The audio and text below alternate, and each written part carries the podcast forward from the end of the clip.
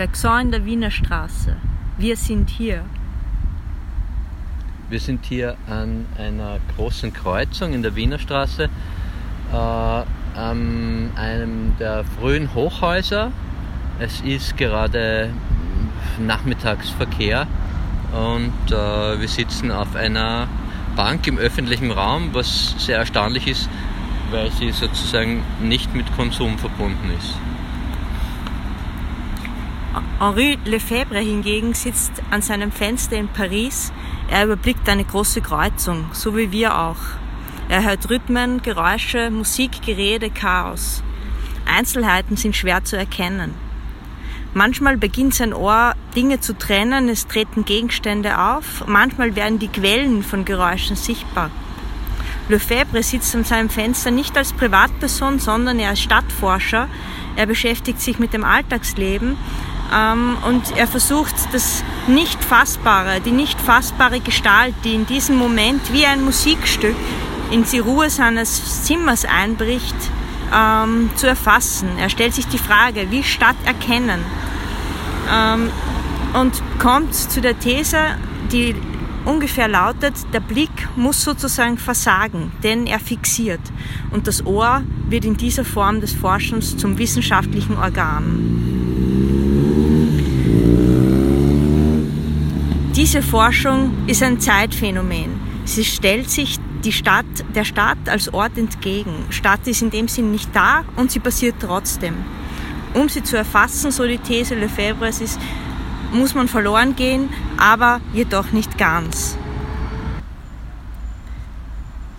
Wieder mit einem anderen Denker, mit Bergson, Henri Bergson, betreten wir sozusagen, indem wir so über Stadt nachdenken, die Welt der Dauer. Die Dauer ist ein ganz spezieller Begriff von ihm, den er sozusagen von der Zeit unterscheidet. Und damit äh, wollen wir uns heute ein bisschen noch beschäftigen eben mit diesem Problem, was könnte die Stadt als Dauer sein? Was für eine spezielle Zeitform ist es? Ähm, und Lefebvre, ah, Bergson beginnt damit, dass er sich Gedanken über das Hören macht. Und Hören, sagt er, ist, wie man es zum Beispiel bei Menschen beobachten kann, die sozusagen äh, ein bisschen eine lustige Wahrnehmung der Welt haben oder eine lustige Wahrnehmung von sich selbst, wenn man so sagen möchte. Ähm, hören bedeutet, mit sich selbst zu sprechen. Und er sagt, eigentlich machen wir das alle. Ähm, wir be bewegen zwar nicht ständig die Lippen, aber sobald wir sozusagen etwas hören, versuchen wir uns das vorzustellen, versuchen das in uns abzuspielen und mehr oder weniger begreifen das sozusagen wie, wie die Musik in, in ihrer Ausdruckskraft, aber gleichzeitig in uns drinnen. Und er sagt, wir können Musik nur deswegen verstehen oder auch nur deswegen erleben, weil wir sozusagen die Töne, die wir anscheinend von außen hören, gleichzeitig als eine Art psychologischen Zustand sozusagen in uns erzeugen und in uns neu erstehen lassen. Unser ganzer Körper ist nach Bergson mehr oder weniger an diesem Prozess beteiligt. Das Hören ist für ihn äh, sozusagen die Möglichkeit, in dieses Phänomen der Dauer einzudringen, weil es eben diese spezielle Begabung oder diese äh, spezielle Chance bietet, eben innen und außen zu verbinden und in dieser Mischung eigentlich nur mehr Töne zu erleben, nur mehr Dinge zu hören und selbst mit diesen Dingen äh, zu verschmelzen. Aber was hat das mit der Stadt zu tun? Ähm, wenn man Stadt aus diesem Gesichtspunkt sehen möchte oder aus diesem Hörpunkt, wie man vielleicht sagen könnte, dann muss Stadt als Akt passieren. Und was ist ein Akt nach Bergson? Ähm, nach Bergson ist sozusagen eine Bewegung in mehrere Art und Weise zu begreifen. Einerseits kann man sie begreifen ähm, als die Strecke, die sie sozusagen im Raum durchläuft sie wäre damit ein Zeitphänomen, also ein gewisser Abschnitt zwischen zwei ähm, Situationen, zwischen zwei Elementen im Raum. Ähm, Demgegenüber steht für ihn die Dauer, die sozusagen nicht festzumachen ist, nicht messbar ist, die keine Quantität ist, sondern reine Qualität oder Intensität. Die Stadt wird oder kann mit Bergson argumentiert werden, ist sozusagen dieser Akt, diese Intensität des Durchlaufens. Die Stadt ist damit äh, nicht gleichzeitig, sie ist nicht an einem bestimmten Zeitpunkt, sie ist sozusagen in ihrem Stattfinden immer schon Zukunft. Sie ist das, was noch nicht benannt ist und sie ist das, was sozusagen noch nicht versprachlicht ist und damit noch nicht auf einer Linie sozusagen fixiert werden kann.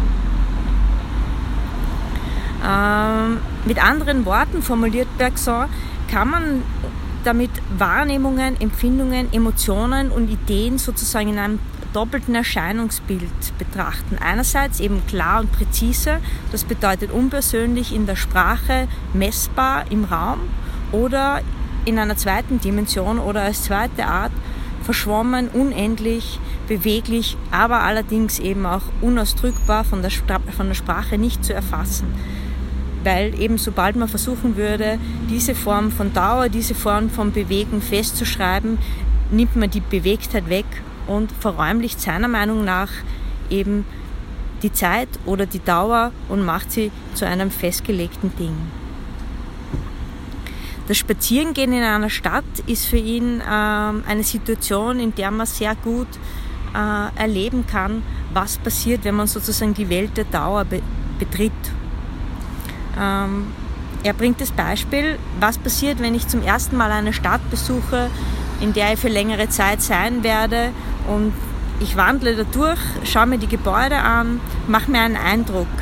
Und über sehr lange Zeit erscheint es mir so, als würde ich immer wieder an denselben Häusern vorbeigehen, das gleiche mehr oder weniger dort sehen, die gleichen Wege beschreiten, bis dann irgendwann einmal dieser Zeitpunkt kommt, nach einigen Jahren, wo ich zurückblicke und mich an meinen ersten Eindruck erinnere und mir wird klar, es war eine andere Stadt, es war sozusagen alles anders. Jede Empfindung, so Bergson, wird in ihrer Wiederholung modifiziert und was sich sozusagen von einem Tag auf den anderen nicht zu verändern scheint, ist nur deswegen so, weil wir das Erlebte mit einem Begriff identifizieren. Weil wir etwas mit einem Namen bezeichnen und dann immer wieder diesen Namen erleben, aber eigentlich nicht mehr das, was wir ursprünglich vielleicht einmal damit bezeichnet haben. Und er schreibt, Zitat, das Denken bleibt der Sprache inkommensurabel. Genau, ich glaube, das sagt es sehr klar aus. Also das, was wir denken, das, was wir erleben, ist mit Wörtern nicht zu fassen und genau in diesem Bereich, der sich sozusagen abseits der Sprache, abseits von Wörtern und Begriffen äh, befindet, dort findet Stadt sozusagen statt. Stadt als Freiheit, was kann dieses Wort heute oder was kann das eigentlich noch bedeuten? Und für Bergson bedeutet es sozusagen, dass wir die Stadt eben als diesen Akt denken müssen, als einen Akt, den er sagt, der, der dann frei sein kann, wenn er sozusagen in sich birgt die Möglichkeit, unsere ganze Persönlichkeit auszusprechen. Und dieses Verhältnis beschreibt er äh, in Bezug auf Werk und Künstler oder Künstlerin.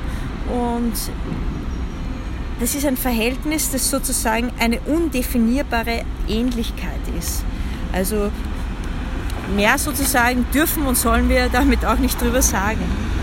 Und mit einem Wort, wenn man es sozusagen übereinkommt, dass jeder Akt als frei zu bezeichnen ist, der quasi das Ich ausspricht, aber eben nur das Ich, dann ist sozusagen dieser Akt frei. Aber warum? Er ist deswegen frei, weil sozusagen zwischen mir und dem, was passiert, kein Gesetz steht. Also ich kann nicht ausdrücken, was passiert ist und ich kann es somit quasi nicht verallgemeinern und es ist quasi speziell und passiert nur einmal. Und genau dieser einzigartige Akt muss die Stadt werden. Die Stadt ist damit ein persönlicher Akt und ähm, demnach nicht wiederholbar und passiert in der merkwürdigen Vermischung zwischen dem Inneren und dem Äußeren äh, einer Person. Die Stadt wird damit zu einem mystischen Phänomen. Ähm, sobald sie beschrieben ist, ist sie sozusagen nicht mehr da. Ähm, der Klang hat in diesem Kontext mehr oder weniger den Vorteil, sozusagen abseits der Begrifflichkeiten zu funktionieren und in diesem Sinn wird er für Lefebvre interessant. Wir sitzen mit ihm am Fenster, die Stadt bricht ein, wir glauben uns sicher.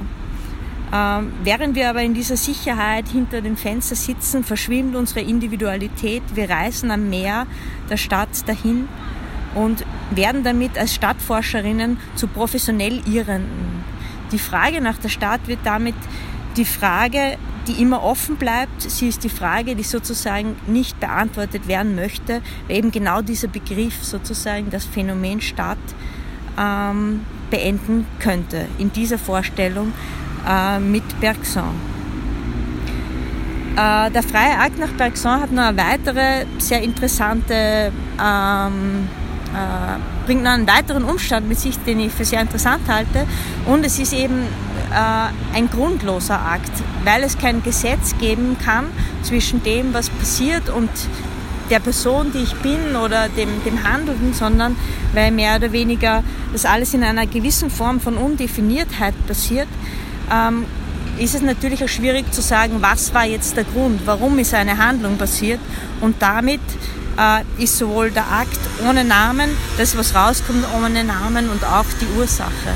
Und wir befinden uns in der äh, freien Möglichkeit sozusagen nachzudenken, ohne das Gefühl haben zu müssen, ähm, stehen zu bleiben oder einfach etwas zu fixieren. Und genau dort, glaube ich, kann es eine gewisse Form von Freiheit und von Stadt geben. Und genau dort müssen wir vermutlich zuhören, um diese Freiheit zu sehen.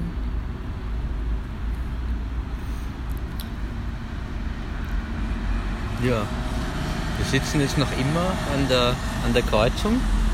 Es ist der Verkehr ein, ein sozusagen ständiges Fließen. Es ist so, hat keinen Anfang und kein Ende anscheinend. Also außer zu bestimmten Zeiten, dass er stärker ist und manchmal weniger stark, können wir das vielleicht auch ein bisschen damit verbinden, dass irgendwann wird die Sonne untergehen. Also lange werden wir nicht hier sitzen. Vermutlich. Dankeschön.